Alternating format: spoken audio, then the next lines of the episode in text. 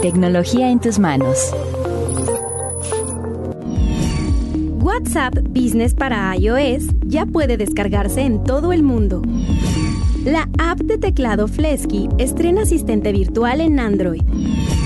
Scan es la nueva plataforma de realidad aumentada para Snapchat. La empresa de lácteos Lala prevé ahorrar 100 millones de dólares con ayuda de la tecnología en 2021. Científicos de la Universidad Pompeu Fabra desarrollan una inteligencia artificial para analizar movimientos de violinistas y mejorar sus técnicas. Una compañía de Estados Unidos crea unos tornillos inteligentes que te avisan cuando están apretados. Con After Effects de Adobe podrás desaparecer objetos de videos sin que se note la diferencia.